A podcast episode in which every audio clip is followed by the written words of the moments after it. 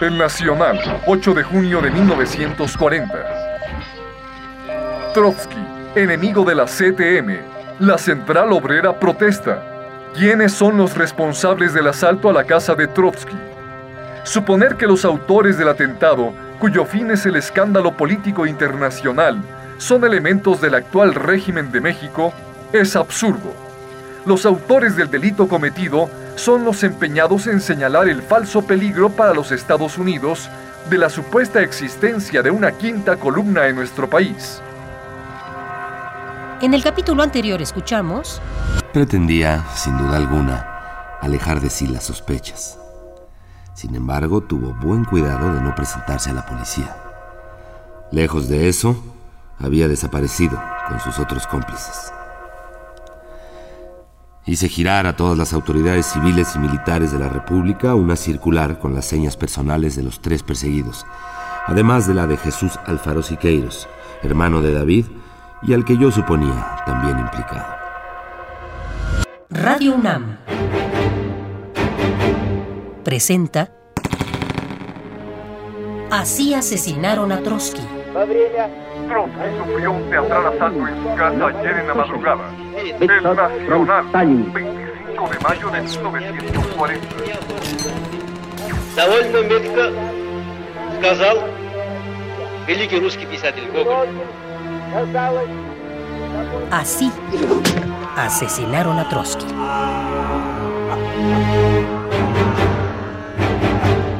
El testimonio del general Leandro Sánchez Salazar, interpretado por Daniel Jiménez Cacho.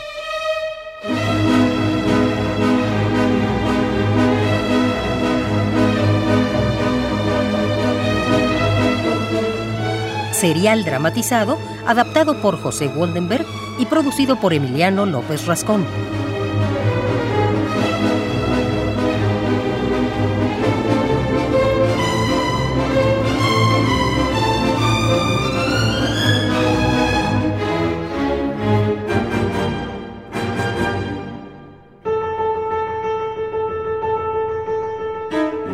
narra el general Leandro Sánchez Salazar.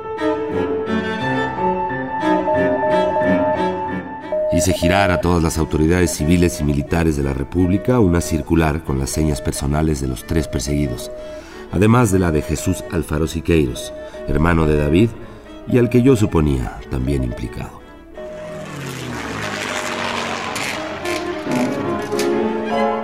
David Alfaro Siqueiros, pelo crespo negro, ojos verdes, cejas espesas, nariz larga semiaguileña, boca regular, tez blanca, como de 46 años de edad, complexión robusta, cascorbo, locuaz, usa sombrero de alas anchas y traje azul o café de tela esponjada con dibujos toscos.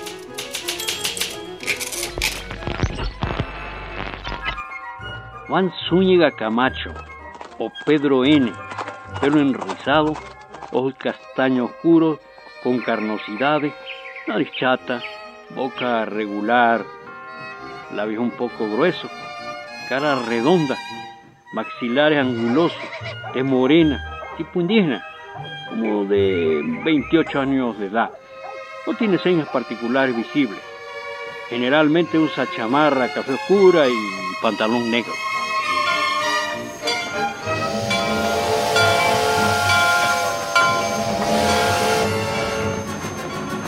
Antonio Pujol, pelo enrizado, ojos color café, nariz chata, boca grande, labios gruesos, tipo indígena mongoloide, como de 28 años de edad, descuidado en el vestir, usa generalmente traje café e indistintamente sombrero, y es de estatura más bien alta que baja.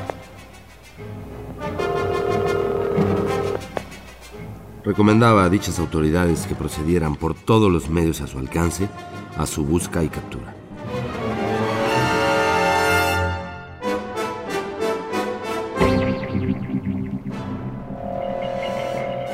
Cierta noche, siguiendo los datos proporcionados por Néstor Sánchez, me trasladé con varios agentes, entre ellos Melchor Cárdenas, Funes y Medina, a la calle República de Chile, en búsqueda de Antonio Puyol y de Mariano Herrera Vázquez nombre mencionado también por Néstor. Se trataba de una casa de vecindad bastante grande, de dos pisos y con un gran número de viviendas.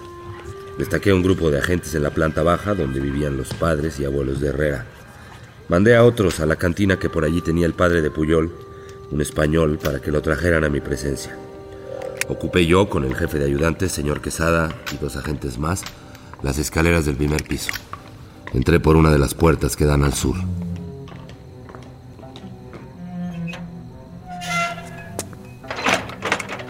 Me encontré con dos piezas oscuras, sórdidas.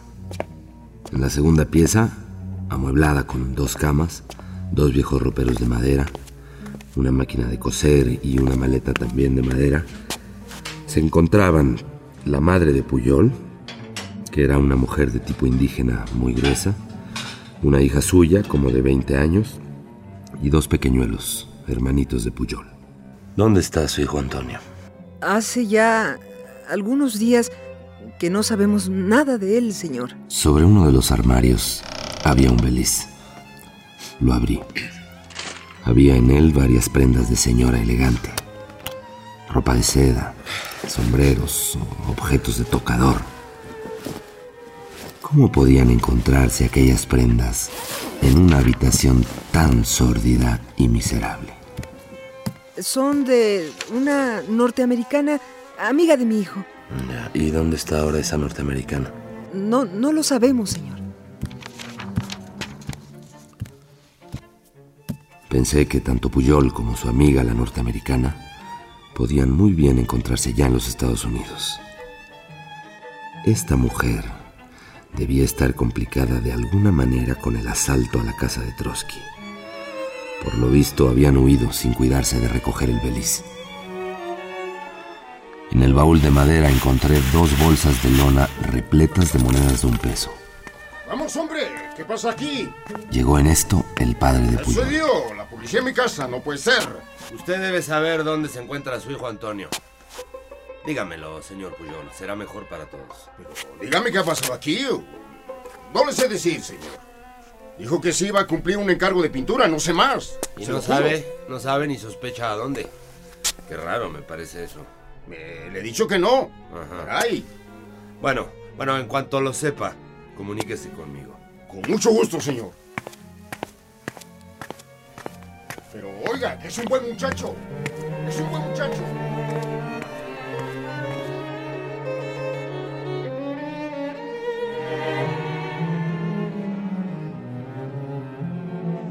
Recogí algunos documentos de interés y entre ellos una fotografía de Antonio Puyol.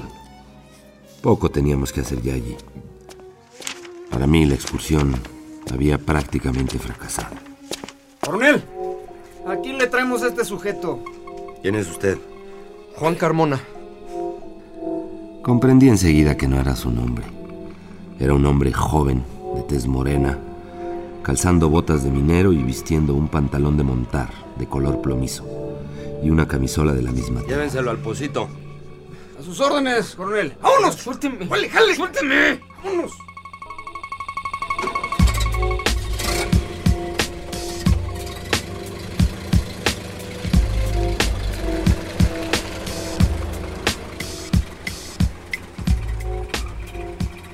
Tardé en trasladarme también allí con el fin de proceder a interrogarlo.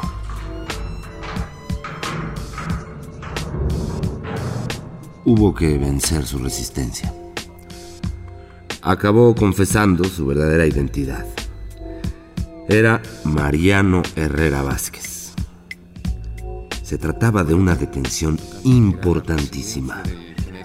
Recordé algo que sobre él me había dicho Néstor Sánchez. Uno de los mineros traídos de Nayarit por don Alfaro Siqueiros acusó a Herrera de haber robado cierta cantidad de dinero.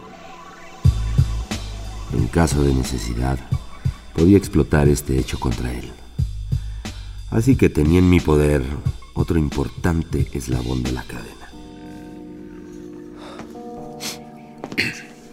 ¿De dónde es usted? Eh, de la Ciudad de México. ¿Edad? Eh, tengo 26 años. ¿A qué se dedica usted? Pues soy electricista. ¿Es usted militante del Partido Comunista?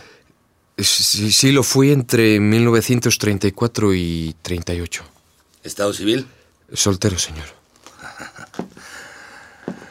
No me diga. Bueno, desde hace tiempo vivo con una mujer. ¿Cuál es su nombre? Su nombre es Ana López. Ana López. Un tendero de comestibles, instalado a unas cuadras de la casa de Trotsky, había oído conversar a dos mujeres, una llamada Julia y otra Ana, que habían vivido durante algún tiempo frente a su tienda de una manera muy sospechosa.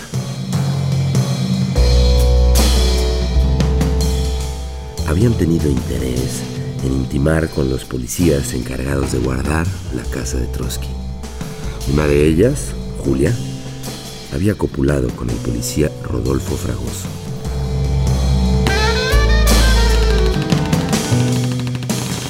La noche del asalto, habían abandonado la casa precipitadamente, medio desnudas, asustadas, llevándose Ana la cobija que le había prestado el cabo, el cual habíase presentado a reclamársela al día siguiente. Pero ella ya había desaparecido. Se trataba de Ana López Chávez, amante de Herrera, y Julia Barradas Hernández, primera esposa del bígamo David Serrano Andonegui.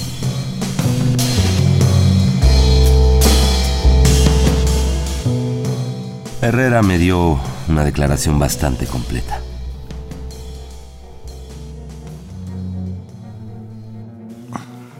Bueno, pues Ana y Julia estaban a las órdenes de don David y yo no tenía trabajo, así que le rogué a Ana que hablara con el señor Siqueiros a ver si podía proporcionarme alguno. Sí. Por ahí del que sería 5 de mayo, Ana me presentó a un extranjero, a un señor pues que tenía la, la pinta de francés, creo yo. Este señor me dijo que estaba dispuesto a darme trabajo y a, y a pagarme cinco pesos diarios. ¿Y dónde trabajaba usted? Bueno, trabajaba yo en, en, en Coyoacán, Coyoacán, que era la residencia del general Almazán, de un hermano del general Cedillo y de León Trotsky. Yo, por supuesto, por supuesto dije que sí. Eh, así que el extranjero me dio orden de presentarme cada día a las 10 de la mañana en la esquina, el nombre de la calle, la calle de Tampico y de la avenida Chapultepec. A los cuatro días se presentó este señor Siqueiros y, y me prometió darme 10 pesos diarios en lugar de los cinco que me había prometido el francés. Y después de esto mm, me hizo subir en un, en un automóvil, me condujo a Coyacán, eh, exactamente a la calle, a la calle de Londres, sí, Londres. ¿Quién vivía ahí? Vivía allí un tal Luis Mateo Martínez, con el, con el que me quedé, con él estuve. Me encontraba en aquella casa desde hacía tres días sin recibir pues ningún tipo de instrucción y fue entonces cuando se presentó un señor de nombre Juan Zúñiga Camacho. Juan sí, sí, Zúñiga sí. Camacho. Sí, exacto. El cual se limitó a abonarme mi salario. Cierto día, señor, nos ordenó que nos trasladáramos a la calle de Viena, donde nos encontramos a otro tal Néstor Sánchez, a un tal Narciso y, y a otro individuo cuyo nombre, pues la verdad, no, no, no me acuerdo, no me viene a la cabeza. Ya. Eso sí, podía visitar a Ana y a su amiga Julia Barradas, las cuales ocupaban una casita en la calle de Abasolo número 85, cerca de la casa de Trotsky. Siga. Mm, un día se presentó allí Mateo, pues ordenándome que me presentara a las 10 de la mañana en la esquina de las calles estas que le acabo de decir, Tampico y Chapultepec. Así que acudió allí el, el señor Siqueiros, me pagó y me dijo que todavía no había nada. Así que pasó un tiempo y hacia el día 17, me parece, el señor Siqueiros me citó en el mismo lugar a las 5 de la tarde. Tampico y Chapultepec. Exactamente, sí. Así que acudió puntualmente el pintor y poco después se presentaron en un automóvil Angélica Arenal, su esposa y Antonio Puyol. Y pues subimos todos al automóvil y volvimos al centro de la ciudad donde pues ellos adquirieron un catre de campaña y algunos objetos de pintura, señor.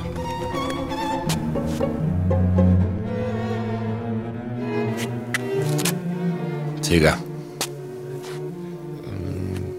Siga. Pues no sé si... No quisiera que me pasara mis palabras. Siga, por favor. Está bien. Después salimos hacia el pueblo de Santa Rosa, ubicado entre la villa Álvaro Obregón y, el desierto de los Leones. Llegaron ahí la esposa de Siqueiros y Herrera, una casita desierta, no lejos de la carretera nueva. ¿Alguien más? Eh, no, no, no, señor, nada más. Eh, bajaron objetos que habían comprado y bueno, la esposa de, de Siqueiros regresó a la ciudad en el mismo vehículo que los había llevado previniéndome que permaneciera allí hasta que me dieran un nuevo aviso, señor. ¿Y eso hizo usted? Así es, sí, sí. Es... Adelante, siga, siga, siga. Pues... En la extraña casa encontré a Luis Arenal, hermano de la esposa del señor Siqueiros, a, al Narciso, del que ya le había mencionado, y a otro individuo cuyo cuyo nombre ignoro, no, no, no, no me acuerdo, señor. ¿Lo ignora o no se acuerda? No, no, no me acuerdo. Haga un esfuerzo, por favor. Ah, me parece... Escuché que lo llamaban el enfermo. Le decían el enfermo, sí. ¿El enfermo? El enfermo, sí, sí, sí. Permanecimos allí unos siete días completamente inactivos, señor. Y para el día 22 se presentó el, señor Siqueiros a llevarnos dinero. Fue entonces que Narciso y, esta persona que le digo que le nombraban el enfermo le pidieron permiso para ir al día siguiente a la ciudad a comprarse calzado. Así que lo hicieron y a su regreso decidí trasladarme a México me emborraché y no pude volver a la casa a la hora que me habían ordenado. ¿Se emborrachó? Sí, sí, sí, sí. Eh, al llegar, solo encontré allí a, esta persona, al enfermo, el cual me dijo que la noche anterior se había presentado Antonio Puyol a buscarnos para, para realizar el trabajo que le había comentado. Solo había podido llevarse a, a Luis Arenal y al al señor Narciso. Por lo visto, esta circunstancia evitó a Herrera tomar parte directa en el asalto. Perdón. El día 25 volvió Luis Arenal a llevarse al enfermo. Me entregó 50 pesos y me dijo que podía irme a pasear, señor. Fui a, a buscar a Ana y a Julia Barradas a Coyoacán y me encontré pues con la puerta cerrada. Hice un esfuerzo, pero estaba, estaba cerrada. Corrí entonces a la casa de los padres de Ana, señor. ¿Dónde era? Eh, los padres de Ana vivían en la calle de la Libertad. ¿Qué número? 134, señor. Y allí me enteré del asalto a la casa de Trotsky. Antes de ese momento usted no había escuchado nada. No, no, no, señor. Eh, Ana y Julia, que se habían dedicado a espiar la casa de Trotsky y a conquistar a los policías, habían recibido orden por intermedio de Zúñiga Camacho de abandonar la casa de Coyoacán en cuanto oyeran tiros. Y, y así lo habían hecho.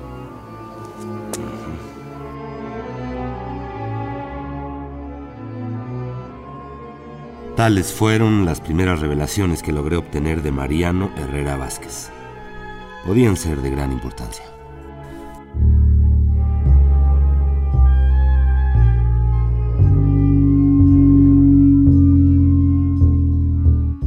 Luego entonces, Ana López y Julia Barradas habían ocupado las viviendas 11 y 13 de la casa de vecindad de la calle de Abasolo 85, a pocos pasos de la residencia de Trotsky. Ambas habían desaparecido al producirse el asalto. Me presenté allí inmediatamente con el fin de efectuar un registro. Las dos viviendas estaban cerradas con candados. Procedimos a abrir en primer lugar la casa de Julia. Al hacerlo, trascendió hasta nosotros un fuerte hedor que nos hizo sospechar que bien pudiera encontrarse allí un cadáver abandonado. Inmediatamente pensamos en Sheldon. Prendimos la luz. No había ningún cadáver. Sobre una mesa encontramos una olla de barro con comida descompuesta, que era lo que despedía tan fuerte hedor. Registramos los muebles. Entre otros papeles encontramos un croquis bastante mal trazado de la casa de Trotsky. Credenciales demostrativas de que Julia pertenecía al Partido Comunista y varios comunicados del mismo.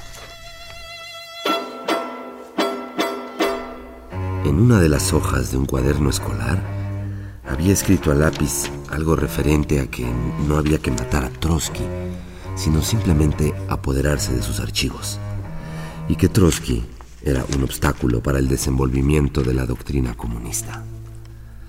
Aquello había sido escrito sin duda por la propia Julia Barradas. ¿Era quizá lo que le habían asegurado a ella misma sus jefes? Probablemente. En todo caso, esta nota parecía bastante reveladora. La autora la había escrito sin duda para convencerse a sí misma de que estaba cumpliendo una misión, para tranquilizar su conciencia, y luego en la fuga precipitada la había olvidado.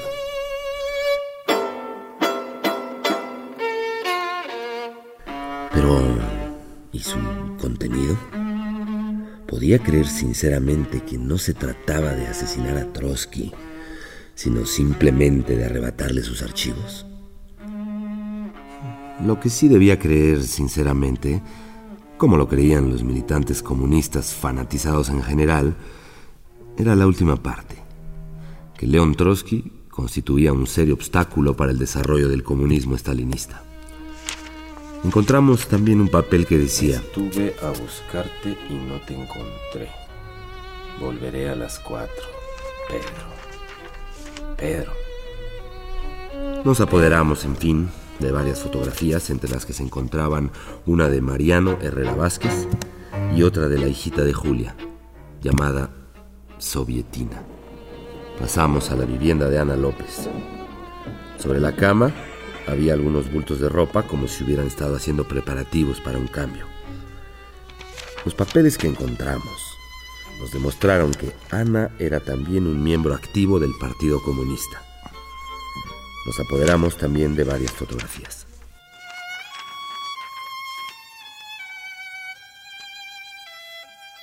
Estaba bien claro el papel llenado por las dos mujeres observar las entradas y salidas en la casa de Trotsky, los relevos de los agentes apostados al lado de la puerta y sobre todo la amistad y el posible soborno de los mismos. Julia no había vacilado incluso en convertirse en amante de uno de ellos. Según las declaraciones de los propios agentes, sobre pretexto de que se iban a vivir pronto a la capital, habían propuesto la organización de un baile, precisamente con el fin de alejar al mayor número posible de ellos de la vigilancia de la casa. Todo había sido preparado metódicamente, conforme a la técnica de la GPU. Ahora había que proceder al arresto de las dos mujeres.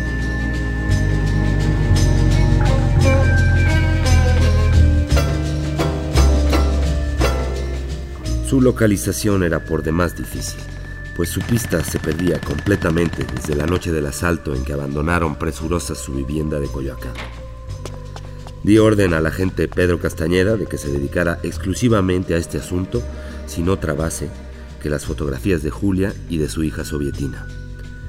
El agente se dio a la ingrata tarea de ir inquiriendo de casa en casa por todos los sectores de Coyoacán y sus colonias adyacentes. Era como encontrar una aguja en un pajar.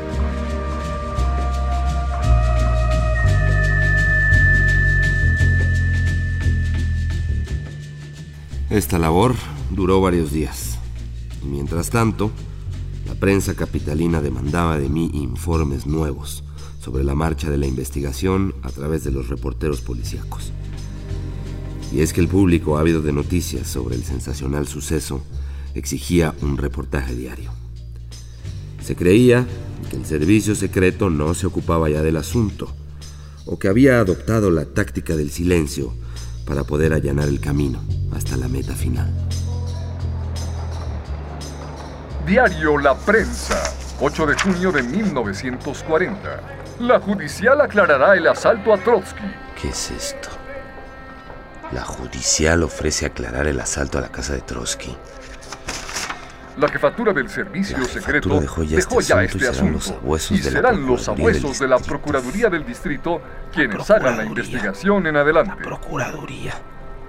El caso caso Trotsky, Trotsky sobre el que la jefatura de policía no logró hacer luz, ha pasado ahora a la jurisdicción de la Procuraduría del Distrito y Territorios Federales, dependencia del Ejecutivo, que se, encarga desde ayer de la ayer investigación de los hechos. de la investigación de los hechos. ¿Qué está pasando aquí? Los agentes de la Judicial del Distrito han sido movilizados desde hace días antes de que se consignaran los hechos a la Procuraduría, al grado de que supimos de manera extraoficial las investigaciones se encuentran sumamente adelantadas. Se han hecho algunas Se han detenciones, hecho algunas detenciones y según nos lo adelantaron funcionarios de la Procuraduría del Departamento de Investigaciones y de la Policía y de la Policía Dentro Judicial, de dos o tres días dentro a más tardar saldrá el asunto. Saldrá el asunto. Y todo quedará debidamente esclarecido, claro. Puede ser. Y ante el fracaso de los abuesos de la jefatura de policía, no obstante los ofrecimientos del general Núñez en el sentido de que todo se pondría en claro, la judicial será ahora la que reivindique a nuestros detectives. Perfecto. No más nos faltaba eso. Algunos de los agentes que fueron comisionados para hacer la investigación de que hablamos se han mostrado muy optimistas. Y nos dijeron que tienen plena confianza en que dentro de algunos días, tal vez horas, se logrará el completo esclarecimiento del asalto. No puede ser. No puede ser El El subjefe de la Policía Judicial, señor Manuel Vidrio señor Guerra, Manuel Vidrio Guerra, nos dijo que ya nos tienen la dijo que ya punta tienen del la asunto. punta del asunto. Ya tienen la punta del asunto. Во время последней мировой жестокой войны этот округ Israel developed not from communism, not from socialism, but not from Stalinism. У людях такого неопределенного и неоформленного довольно метко No se pierda el siguiente capítulo. Hola, mi coronel. ¿Qué hubo? ¿Qué noticias tienes sobre lo de Trotsky? Pues ninguna. Usted está más enterado que yo de mi relevo de la investigación. ¿Por qué no acude usted a mi sustituto? Él le dará buenos informes. Gracias. Radio UNAM presentó Así asesinaron a Trotsky. Actuaron en este episodio, en orden de aparición, José Antonio Macías, Eugenio Sánchez Aldana, Eugenio Castillo, Teresa Uribe, Felio Eliel, Carlos Álvarez y José Carlos Rodríguez. Lectura de notas periodísticas, Eugenio Castillo. Y Daniel Jiménez Cacho como el general Leandro Sánchez Salazar.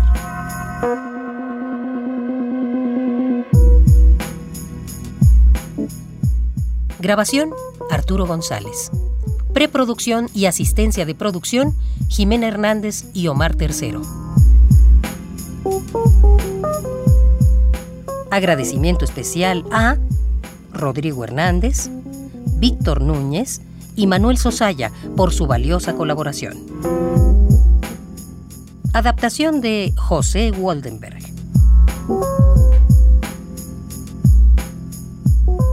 Dirección de actores, ambientación sonora y musical, montaje digital e investigación hemerográfica de Emiliano López Rascón.